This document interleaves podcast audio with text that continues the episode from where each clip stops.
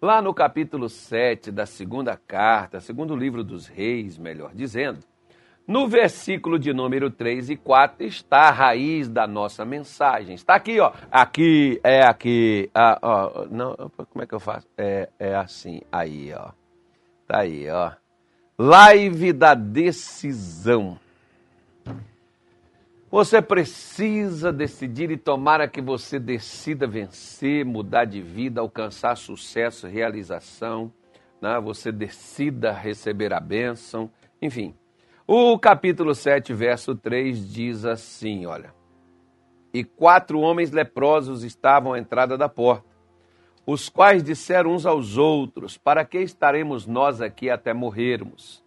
Se dissermos entremos na cidade, há fome na cidade, e morreremos ali. E se ficarmos aqui, também morreremos. Vamos nós, pois, agora, e demos conosco no arraial dos sírios, e se nos deixarem viver, viveremos, e se nos matarem, então somente morreremos. Levantaram-se ao crepúsculo a irem ao arraial dos sírios, e chegando à entrada do arraial dos sírios, eis que não havia ali ninguém o Senhor fizera ouvir no arraial dos Sírios um ruído de carros e ruídos de cavalos, como o ruído de um grande exército. De maneira que disseram uns aos outros: Eis que o rei de Israel alugou contra nós os reis dos heteus, os reis dos egípcios, para subirem contra nós. Pelo que levantaram e fugiram no crepúsculo e deixaram suas tendas, seus cavalos, seus jumentos e o arraial como estava. Fugiram para salvarem suas vidas. Versículo 8: Chegando, pois, estes leprosos à entrada do arraial, entraram numa tenda e comeram e beberam. E tomaram dali prata e ouro e vestes, e foram e os esconderam. Então voltaram e entraram em outra tenda, e dali também tomaram alguma coisa e a esconderam. Então disseram uns aos outros: Não fazemos bem. Este dia é dia de boas novas. E nos calamos. Se esperarmos até a luz da manhã, algum mal nos sobrevirá. Pelo que agora vamos e anunciemos a casa do rei. Vamos dar uma parada aqui e vamos dar uma analisada principalmente nesse versículo 9 que nós acabamos de ler. Quando os leprosos tomaram a decisão de ir ao arraial dos Sírios, eles tinham uma necessidade. Qual era a necessidade? Comida, alimento. Uma vez que a necessidade deles foram supridas, eles passaram a ter uma outra necessidade. Qual? Anunciar essa novidade àqueles que ainda não sabiam. Você sabia, deixa eu fazer uma pergunta para a senhora, para o senhor. Você sabia que você pode estar passando por um mal, enfrentando um problema na sua vida, porque você não agiu corretamente como deveria ter agido? Como assim, pastor? Simples. As pessoas na cidade também não estavam com fome? Estavam. A cidade tinha fome, tanto é que eles disseram: se entrar, nós vamos morrer. Tem fome lá dentro. Eles sabiam que as pessoas que estavam na cidade também estavam famintas. Só que, no momento em que eles comeram, beberam, esconderam. E depois, raciocinando, pensando sobre a situação, o juízo voltou a eles e alguém disse: Nós não estamos agindo corretamente. Se a gente esconder, algum mal nos sobrevirá logo pela manhã. Nós precisamos avisar ao rei, na casa do rei, na cidade, que aqui no acampamento dos sírios tem comida, tem mantimento, tem ouro, tem prata. Às vezes a sua prosperidade, a sua saúde, a sua família, Às vezes, algo que Deus deu para você está nas mãos do inimigo. E quando você consegue tirar das mãos do inimigo que é seu, geralmente o que que acontece? Tem centenas de pessoas que também têm lá a mesma coisa que você tirou. E às vezes você esconde dessas pessoas onde há e está a solução para ela. Porque muitas vezes o remédio seu não é só o remédio para você, é o remédio para outras pessoas. É a solução para outras pessoas. E uma vez que nós escondemos das pessoas a solução para suas vidas, nós estamos nos tornando egoístas e o nosso egoísmo ele vai trazer mal para nós. Quantas pessoas, por exemplo, hoje podem estar sofrendo porque um dia você foi muito abençoado, mas você escondeu isso de todo mundo, você não contou isso para ninguém e principalmente pessoas que sofriam da mesma coisa que você sofria e Deus te libertou. Hoje pela manhã, por exemplo, eu falei para as pessoas aqui, você sabe o que, que me o que, que me deu é, forças para poder largar família, vida pessoal, né, para poder sair da minha terra, para me dispor para o ministério, para oferecer a minha vida para poder fazer algo para os outros por uma coisa simples. Poxa, eu estava sofrendo e Jesus tirou o sofrimento da minha vida. E eu sei que tem pessoas que sofrem, algumas so estão sofrendo menos do que eu. Eu sei que algumas estão sofrendo no mesmo nível do que eu sofri. E eu sei que tem alguns que estão sofrendo mais do que eu sofri. Mas existe a solução para quem está menos, para quem está mais ou menos, para quem está sofrendo demais. A solução é a mesma que é Jesus. Então, se eu encontrei a solução, eu preciso falar para aquela pessoa que está sofrendo que existe solução. Por quê? Porque eu sou prova de que existe solução.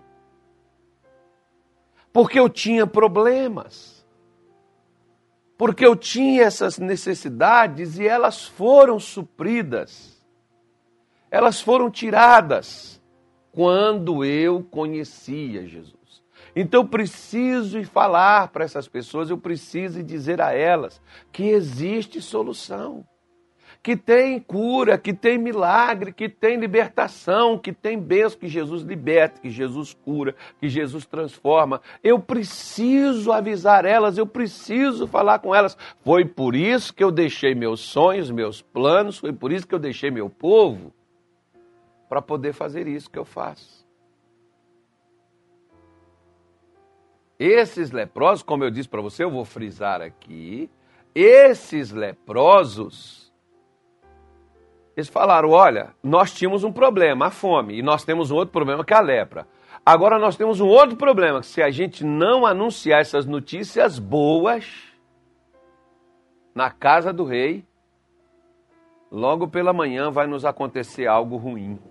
Vai sobrevir algo que não presta. O, o mal vai vir sobre nós. Por quê, pastor? Por uma coisa simples. Gente, quando a gente não faz o bem, nós já estamos fazendo mal. No capítulo 3, 3 de Marcos, eu não sei se é o 3 ou se é o 2, é no capítulo 3, ó. O capítulo 3, versículo 4, até de manhã no culto aí eu dei a referência errada. O capítulo 3, verso 4 de Marcos, ele diz assim: E perguntou-lhes: É lícito no sábado fazer o bem ou fazer o mal? Salvar a vida ou matar? Qual é o certo? O certo é fazer o bem ou fazer o mal? Não, o sábado não pode fazer nada. Ora, Jesus está dizendo: se você não fizer o bem, você já está fazendo mal. Curar uma pessoa, ajudar uma pessoa, levantar alguém, socorrer alguém é uma coisa boa? É.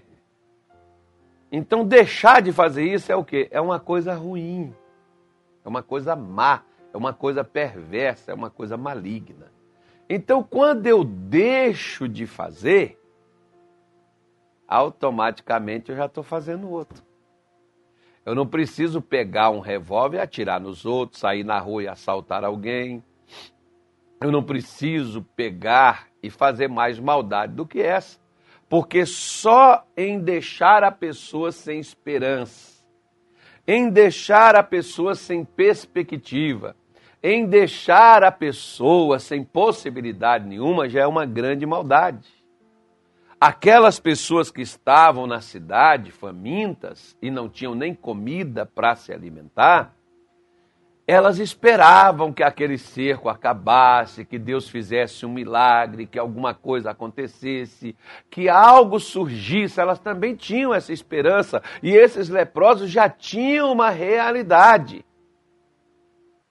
que aquelas pessoas não sabiam que existiam. Quantas vezes a solução para a sua vizinha está com a senhora que está me assistindo, a solução para o seu parente está com você que está me assistindo, mas você esconde. Quantas pessoas que esconde até de estar tá vindo na igreja, esconde até de estar tá vindo na live, só assiste a live offline porque eu não posso assistir ao vivo, porque as pessoas, as pessoas podem me ver, mas são abençoadas são curadas, são libertas, mas não contam. Você já viu, por exemplo, que tem pessoas na igreja que, para contar um testemunho, hum, elas morrem, mas não contam. Por quê? Se é um dia de boas novas, se é um dia de coisas boas, por que não seja mal a esse ponto de não fazer o bem? Porque quando você vai e conta para a pessoa que você conseguiu, que você sabe onde está a solução, você dá esperança para a pessoa, você dá, você dá um, uma perspectiva de vida para aquela pessoa que talvez está morrendo ou morrerá. Mas aquela notícia, como aquela mulher do fluxo de sangue, não tinha mais tratamento, não tinha mais remédio, não tinha mais medicamento, perdeu tudo, não tinha mais esperança mas alguém chegou lá e falou para ela que tinha um homem chamado Jesus. Que se ela tocasse nas suas vestes, ela ficaria sarada. Essa mulher se encheu de fé, essa mulher se encheu de esperança, essa mulher saiu de onde estava para achar Jesus onde ele estivesse. Porque alguém falou com ela, o capítulo 5 de Marcos, versículo 27, ouvindo ela falar de Jesus. Alguém falou. Talvez alguém que um dia estava sem esperança, alguém que estava morrendo, alguém que estava perdendo a vida, que chegou em Jesus e foi despertado, foi liberto, foi curado, foi abençoado. Agora, aquela pessoa chega e diz: Olha, tem mais lá onde eu peguei, pode ir lá, não acaba não. A fonte é inesgotável, vá lá, Deus vai te abençoar, Deus vai te curar. Tenha essa confiança no seu coração aquela mulher vai e o resultado você já sabe, né? Por isso Jesus faz a esses religiosos, esses líderes religiosos aqui, que questionou quando ele curou no sábado. Então a pergunta dele foi: qual é o certo fazer, o certo ou o errado? Porque quando nós deixamos de fazer o certo, nós já estamos fazendo o errado. Quer ver só uma coisa aqui, ó? Deixa eu te mostrar aqui, Evangelho de Marcos, capítulo de número 5. Né? Deixa eu pegar aqui para você aqui, dar mais um pulinho, chegou.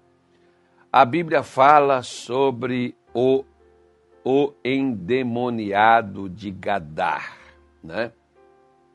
Esse homem que vivia nos sepulcros, cortava seu próprio corpo, estava distante de sua casa, de sua família, Jesus vai lá, passa ali propositalmente para libertar esse homem, para tirar ele daquelas, daquelas opressões, daquelas garras malignas.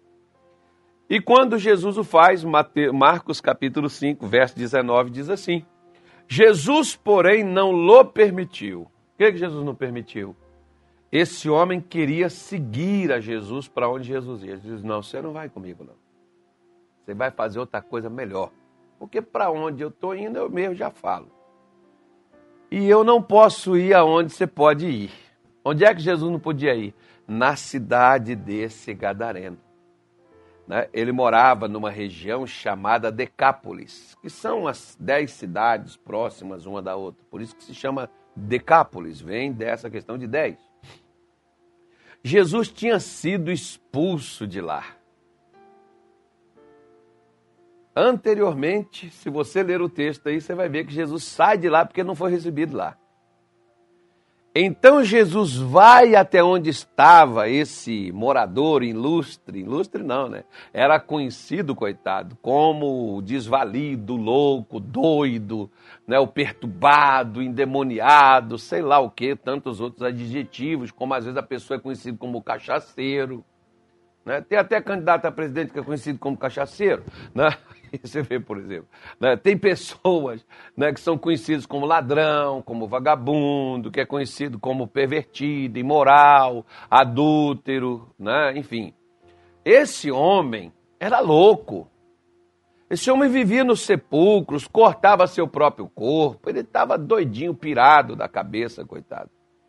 E ele, quando Jesus vai lá e liberta ele, ele quer ir com Jesus. Jesus diz: Não, você vai fazer uma coisa melhor. Ele disse assim: ó, Jesus não lhe permitiu, mas disse: Vai para a tua casa, para os teus, e anuncia-lhes quão grandes coisas o Senhor te fez e como teve misericórdia de ti. Minha senhora, meu senhor, quando Deus te fizer algo, não guarde, não esconda, conte para os seus. Às vezes o seu testemunho é melhor do que qualquer pregação que eles possam ouvir. Às vezes tem testemunho aí que é muito melhor e maior e mais profundo e mais abrangente, mais comovente, mais edificante do que muitas pregações que a gente escuta. Né? Então não esconda. Conte o que, que Deus te fez, conte que Deus recuperou sua família, restaurou seu casamento, conte que Deus, inclusive as pessoas que estão aqui me assistindo aqui, ó, conte aí no chat aí, olha, você que está aí no YouTube, conte aí para as pessoas o que, que Jesus fez na sua vida, você que foi curado, você que foi liberto, você que prosperou, suas portas se abriram, seus caminhos endireitaram. Conta aí você que recuperou sua família, recuperou seu casamento. Testemunha isso, fala isso para as pessoas que estão entrando aí, que estão tá assistindo aí, olha. Fala para elas, conta para elas aí o que, que Deus fez na tua vida. E quem você encontrar, onde você estiver, no seu trabalho, lá na sua rua, seus vizinhos, conta para eles o que, que o Senhor Deus te fez. Conta para eles como Deus é bom, como Deus tem misericórdia. Porque posteriormente Jesus volta nessa cidade de Decápolis e, e ele é aclamado, ele é recebido, ele é aceito. Por quê? porque todo mundo conhecia que aquele cara era maluco, que aquele cara era doido, que aquele cara era perturbado. Agora aquele sujeito está em pleno juízo, perfeito. Quem fez isso, cara? Como é que você conseguiu? Que chá você bebeu? Eu não bebi chá nenhum. Sabe aquele homem que veio aqui, vocês não deram muita importância para ele? Pois é, aquele homem me curou, aquele homem passou lá onde eu estava, lá no meio dos sepulcros, no, no cemitério, na, na, minha vida no quinto dos infernos. Aquele homem foi lá, aquele homem expulsou o mal da minha vida, aquele homem me libertou daquelas opressões, daquele sofrimento, e eu estou em plena paz. Aquele homem mandou eu contar para vocês como Deus foi bom. E Deus é bom, e Deus tem misericórdia, e Deus faz, e Deus fez, Deus faz e Deus fará. É só você chegar para a pessoa e dizer: Deus vai fazer. Como fez para mim, Deus vai fazer para você, Deus vai fazer para a senhora, Deus vai fazer para o senhor. Eu, eu não consigo acreditar. Nós temos aqui no YouTube 83 pessoas aqui ao vivo comigo aqui, ó. Se 40 não tiver digitando aqui que Deus fez alguma coisa na sua vida e Deus te mudou, eu vou parar essa live agora, não vou nem continuar ela. Não vou nem fazer oração, porque não vai mudar nada mesmo. Né? Se você não estiver dizendo o que Deus fez por você, me conta aí o que, que Deus fez aí por você. Você que está aí no Facebook, temos 43 pessoas aí, 46 agora.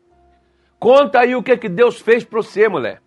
O que, que Deus fez para seu marido, o que, que Deus fez para seu filho, o que, que Deus fez na sua igreja, sei lá o que, onde foi que Deus fez. Eu só sei que Deus faz. Deus fez, Deus faz, Deus fará.